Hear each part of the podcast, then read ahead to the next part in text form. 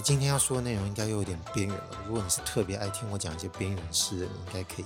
好好的听一下。但你要是不是很爽听这种小东西，你应该可以略过。但今天要说的内容会有点期待，就是听过的各位，如果你只要前面稍微有听到大概一半，你应该就可以给我一点回馈啊。那至于要回馈什么内容，我可以开始说一说。我想这个时代应该大家听蓝牙耳机的几率很高，有线耳机的几率应该越来越低了，我也不例外。但是我没有特别追科技的最前沿，也就是最新的产品，我不见得会用。虽然我用的是 iPhone，但是我从来没有用过它的那个蓝牙耳机，就是那个 AirPods。就在我还没买蓝牙耳机之前，其实身边有一些朋友，他们都会用很新的这些三 C 配件，所以他用过一些比较旧的，我就直接接收过来用了。我现在手上这一款的型号应该是一千 x M 三，目前最新的应该已经到 M 四了。但在这个之前，就是一千 XM 几，我也用过更早的版本。之前用了没有产生我现在特别感到就难用的代机，但是这个 XM 三有。据我所知，XM 四应该又没这个问题了。诶，那为什么单独这一代会让我感觉到问题？往前一代反而没问题？难道它做的比较差吗？其实不是，音响效果上来说，它肯定是比之前更好的，而且我觉得它有很明显的差异。当然，我没听最新的 M 四，所以并不知道 M 四的效果是不是更好。但总之，音质越来越让人家有说服力，我觉得这应该是毋庸置疑的。那我自己觉得特别在意的点是什么？你知道蓝牙耳机它需要回报它的状况，这是肯定都会需要有的。但是它因为已经装在你耳朵，你肯定没有办法从别的地方知道它的情形。比方，顶多你可以打开手机看看它的电量有多少。但是通常你一接上蓝牙耳机的时候，它的语音系统就会告诉你现在还剩多少电量。那以往我早期用的蓝牙耳机很多，它都是单耳在报状况。比方左耳，就是左耳主要是在做这个蓝牙的联系，然后再连到右耳去。然后是语音播报就会说电池电量多少，然后现在蓝牙是否已经连接。我现在用这个 M 三的特性就是一拿起来，它的电量会报多少的时候是双耳一起报的。那双耳报。可能是为了很精确的让你知道，其实有时候两只耳朵的电量不会是对等的。好比说有一只耳朵的电量的耗电量会比较多，因为可能有一些原因吧，我在猜应该是肯定会有的。那以便让你精确知道是不是应该要充电，我觉得这个也没什么问题。但我相信有很多人跟我一样会在意那个耳朵听到那个声音哦，在各种时刻下接收的感觉。平常只有一耳就算了，你顶多只会觉得它不就是这样，你就自然接受了。但是如果两耳同时都会报，你可能就会去在意它的声音是不是同步。所谓同步，就是你的双耳同时会听到同样的这个内容声音。但我拿的这一款耳机呢，它没有，也就是你先拿起哪一只，它那个声音就会先出现，它不会等你另外一只拿起来的时候，它才同步播放这个声音。也就正是因为它没有同步。我心里那个稍微觉得有点不太有滋味的感觉就油然而生，但是你没有办法怪任何人。同步这个东西只不过是一个你不知道哪来的心愿，你一定曾经有想过为什么没办法同步，但是你救责不了任何一个人。你当然说，那这个产品设计者为什么不做成同步呢？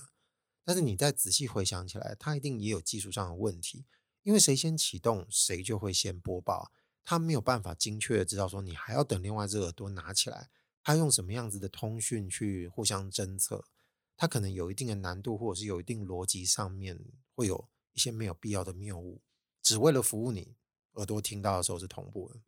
况且有很多你实际使用上的一些情况，你没有办法控制是不是真的一定会同时两只耳朵都拿起来。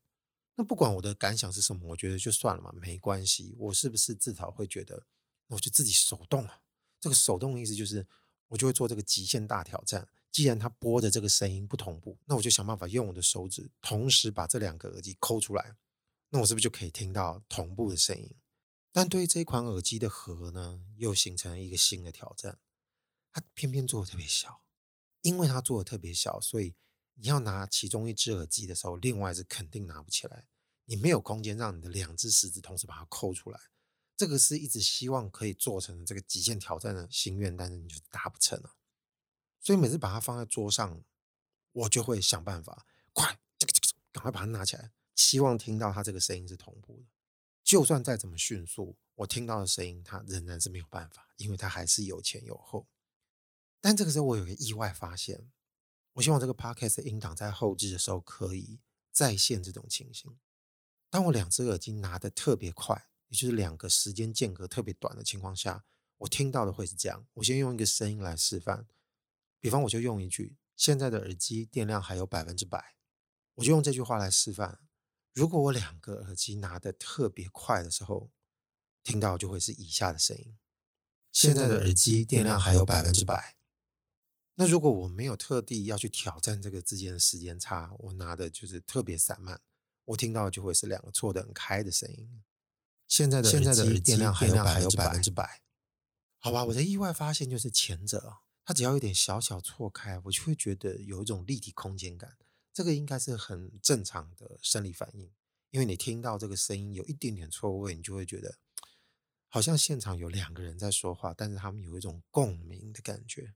但如果两个声音是完全同步的话，就像是你现在正在听我说话，是两只耳朵同时发出来的，你就不会有什么特别奇特的感受。但自从那件事情发生一次之后，我每次都会一直挑战，让自己可以快点拿起来，快点拿起来，两只耳机拿起来的时间能够尽量的趋近。我就可以去稍微享受一下那短暂那个立体声的声音啊，这几乎已经变成我每次听音乐前的这个小确幸。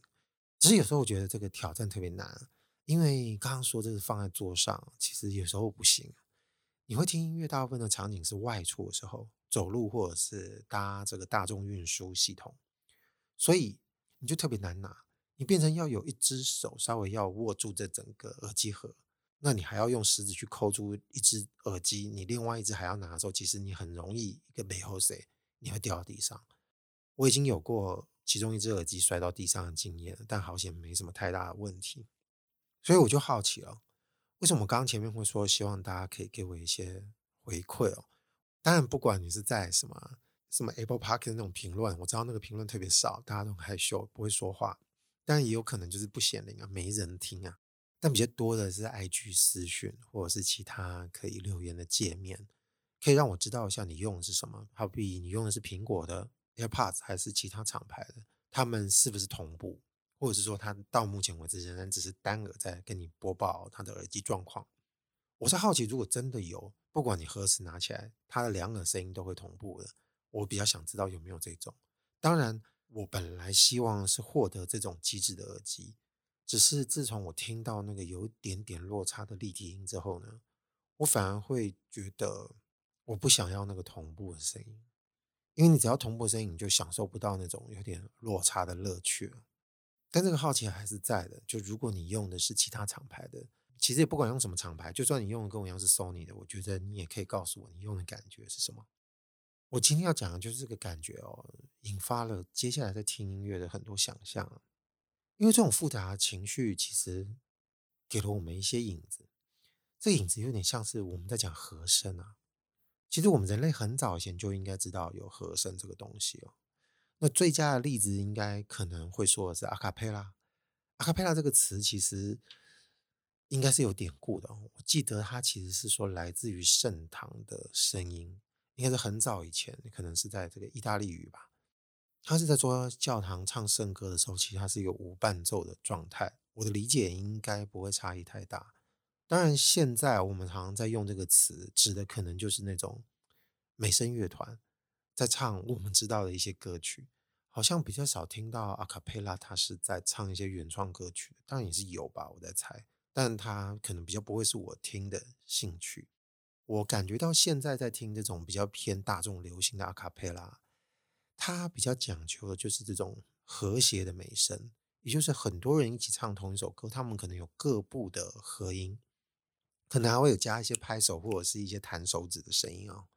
但欣赏这种歌，它可能都有一种美学前提，就是他要去感受它这些声音彼此之间的距离都是严丝合缝的，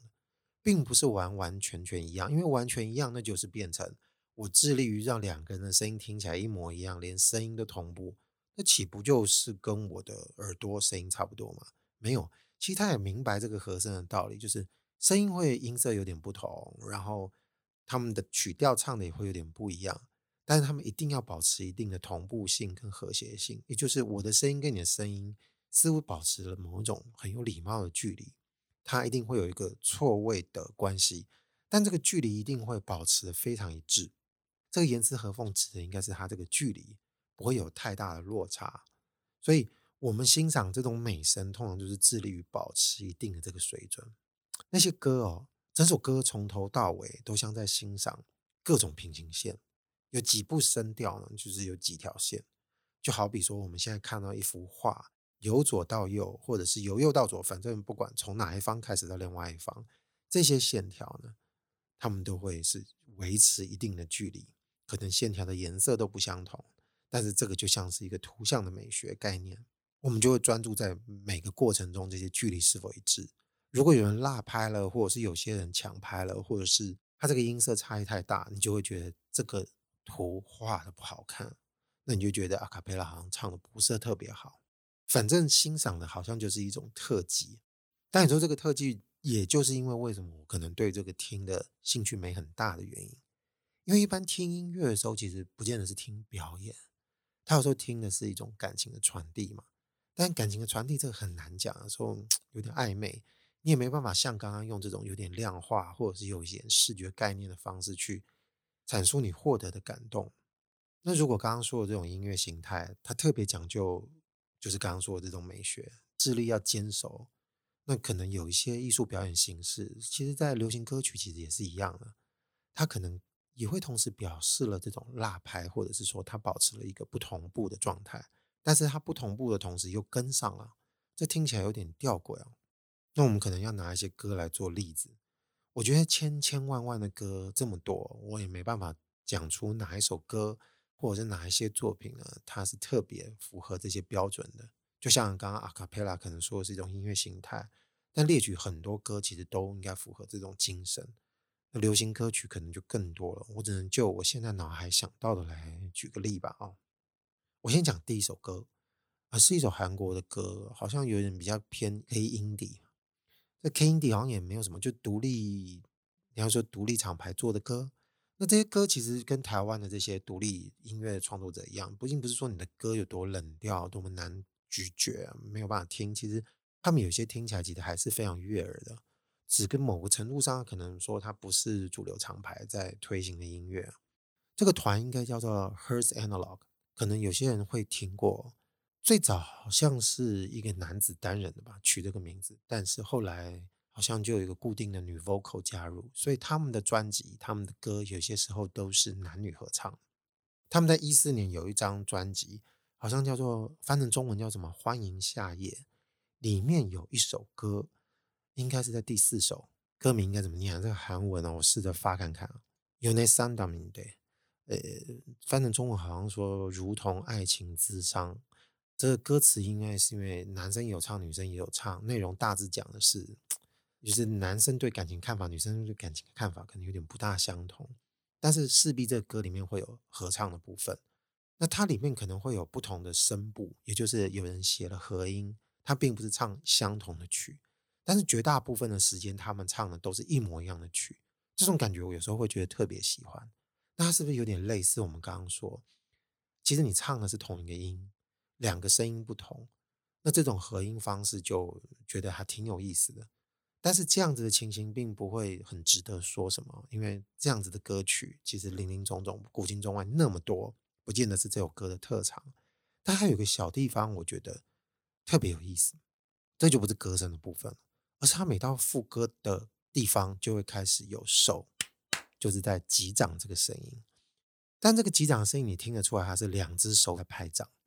我们一般如果只是需要有这个击掌的声音，那你只要录一次之后，应该在后面的编排每个节奏点上就出现一次这个声音就好了。但是因为它整首歌的配乐非常简单，这就是为什么我也蛮喜欢的原因。哎，说到这个，好像蛮多人。有听过他们的歌的，会把这首歌当做一首宝藏歌曲哦。我想，如果今天有人喜欢听这种类型的歌，那这个东西介绍了好像也还不错，你们可以听听看。早就知道，那也没什么好稀罕的，没关系，我们就共鸣一下，就如同今天的主题啊，好吗？他副歌这个拍手声呢，是扎扎实实的，听得出来，每一次都是正正当当的拍手。那这个拍手就会有一个问题，就是每次可能两只手的这个鼓点不见得都很正确，但是听的时候你就会觉得特别有滋味，因为你就会觉得很随性、很纯粹、很真实。光是这个拍手声音就会增加我对于这首歌的这种质感突然大幅上升，并不是因为他用很良好的仪器啊，或者是说他对于什么收音的品质做得特别好，纯粹在于。这两个拍手声音在每个鼓点上，有时候会距离比较远，有时候距离比较近，但是它又没有刻意要一样或不一样，也就是它是一个正常拍手下，在两个可能对节奏感都不会特别差的人，他们还是会产生有时候特别严丝合缝，有些时候两个拍手声距离比较远一点，但我觉得这些东西都非常真实，所以我只要光听到那部分，这个副歌我就觉得特别有滋味。但当然了，整首歌会引起我非常喜爱的原因，当然是它整体的都呈现得非常好。因为它不是什么大作，它就是一个非常轻松的小品。再来，我要讲另外一个歌手，是一个英国的歌手，叫 Jamie Woon。这个名字有点难打。哎，总之呢，刚刚说的歌或我接下来要讲的，我应该都会在说明栏写。所以我这些少少听众们，如果大家有兴趣，都应该可以从那边找。呃，这些大型的音乐收听平台应该听得到这些歌。Jamie 问他在一五年的时候发行一张专辑啊，叫《Making Time》，然后里面第六首歌吧，是第几首我忘了，有一首歌叫《Forgiven》。基本上他的演奏的配乐基调也是也是以吉他，就是有点比较 acoustic 这种节奏为主的吧。但当然了，我这样说明并不是特别专业，我只是就一般听众去把这个感觉稍微诉说一下。有意思的是，这个人他在唱歌，在这一首里面，他的音场有稍微经过一些特别的设定。这是他虽然自己独唱的部分，但是你也会感觉到好像有一点点奇特的空间共鸣。我一时不是很能说得清楚，他是在哪一种空间唱歌才会产生这种回荡感，但他确实就是在这个后置里面制造出来了。我的理解应该并不是在这个录音室里面做出来的，但是它非常符合跟那些吉他声啦。还有一些节奏的音响所呈现的感觉，但这也不是我说这个就是同不同步的部分，而是这首歌到最后，他把歌词都唱完的时候，其实尾奏还没结束，但他最后发出了他自己的声音，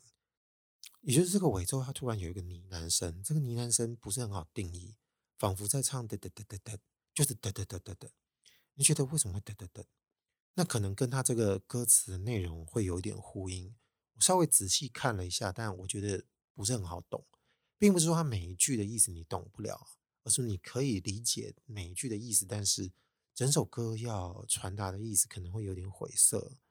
但可能跟那个滴滴滴的声音有点像。我没记错，他的歌词里面好像有提到 delay 这个这个词，也就是跟延迟的概念有关。但这个滴滴滴，它在发出声音没多久，就突然听到另外一个滴滴滴。应该也是他的声音唱另外一部节奏，乍听一开始感觉两个声音都是同步的，后来就发现第三个嘚嘚嘚也出现了，但是开始变复杂了，你知道吗？也就是你会突然发现，其实他每个嘚嘚嘚的节奏的那个频率间隔声音不是完全一样的。当他从头开始播放的时候，你就会产生一种很奇特的感觉，也就是前面听起来好像这几部的嘚嘚嘚都是同步的。但是慢慢到后面就开始错开了，也就是，哎，你怎么会觉得这个嘚嘚嘚有一些它落拍了？它好像跟这个鼓点也配不上，它跟前面几个嘚嘚嘚也没配上，就听着听着呢，好像这个循环又回来了，也就是落了几步之后呢，突然总是会有那几个音突然又接上了，所以我听到这个后面的部分的时候，我就觉得哇靠，妈超酷，心里会有这种感觉啊。这个酷并不是在于说它。的那个炫是一种很明白的东西，而是在于你听到突然它容许某些东西突然听了辣拍。然后，一般而言，我们在听歌曲，觉得辣拍的时候就觉得表现得很落差，但是你在那一刻突然感觉到他那个落差是故意给我们听到的，然后他突然又回来又一样，所以你就会想象成说，今天如果有两个号志灯，它闪的这个秒数周期会有一点点不同。他们从一开始开始点下去，这个灯开始闪，一开始可能会有点同步，最后就两个就错开了。但是周期总到某些时候突然又回来的时候，你会感觉到有某三次的闪灯，它又变成在同步。但是由于它的间隔又有点不一样，它又没有办法重叠了，又错开。就是它整首歌的尾部的这个结尾到最后到声音结束，它在重复这样子的过程，但到后面会越来越复杂，然后歌曲就结束了。从此以后就没有办法割舍掉这首歌，因为觉得这个 Forgiven 真的是超好听。那有听过 Jamie Moon 的人，也许有可能你是不是也有同感嘞？但是这个歌的尾音啊，会让我想到另外一个更适切的例子。比方我刚刚在纯粹的这个距离美学上，我们想到了 Acapella，但是在这个声响的实验性错位上呢，那肯定要讲一个。我可能以前在某一集有提到，有个音乐家叫 Steve Reich，我想这个音乐平台应该也搜得到吧？要是没有，我想你在 YouTube 应该也可以找到。他有一首很有名的歌曲叫《Music for Eighteen Musicians》，也就是。给十八个音乐家制造的音乐哦，那这是一个很经典的曲子，整首曲子长度超过一个小时。我记得没错，应该最早是从一个木琴很单纯的噔噔噔噔噔噔噔噔噔噔噔噔，就突然开始有一些错音出现了。可能另外一个拿着木琴的声音加入的时候，它就开始出现类似这种感觉。某个控制上，它可能跟刚刚说这个 Jamie Win 的那首歌的结尾有一点像。但是你也不能说他的灵感是来自于这首非常老 Steve Reich，就是这个现代歌曲的灵感。你仿佛会感觉到他们碰触的一些趣味性有一点点不同，只不过是说 Steve Reich 在这种错位还有 delay，然后最后又融合的这种做法上面，他是完完整整在这首歌上面，他只专注在做这部分的诠释。不同的声响还有其他的，好比说他用小提琴，他们都是用这种非常共同频率的单音。再来还有人的声音，人的声音可能就是发出一些哦哦哦哦哦哦哦哦，他把人的声音变成不是演唱化，变成乐器化的方向去做，然后这个声音非常有意思。如果你有在 YouTube 看影片，就会发现现场演奏的时候，发出人声的乐手，他是拿着那个麦克风，从他远处的左边一直滑到右边，再从右边到左边，所以他就会制造这个声音由无声到有声，无有声都到无声，慢慢的大声小声的状态。但是他的喉咙发出一个等距的频率，哦哦哦哦哦的声音，所以整首歌就在这种各种单音符的这个贴合，然后还有变奏的情绪下完成。我觉得特别有意思，特别有感觉。也就是如果你可能处在某种情况下，你需要专注，或者是你需要进入某种特别严肃的状态，这首曲子我觉得非常适合。某个程度上，它是一个非常现代乐曲的严肃创作。我以前哪一集我确实有点忘了，但是有说到有一些现代作曲家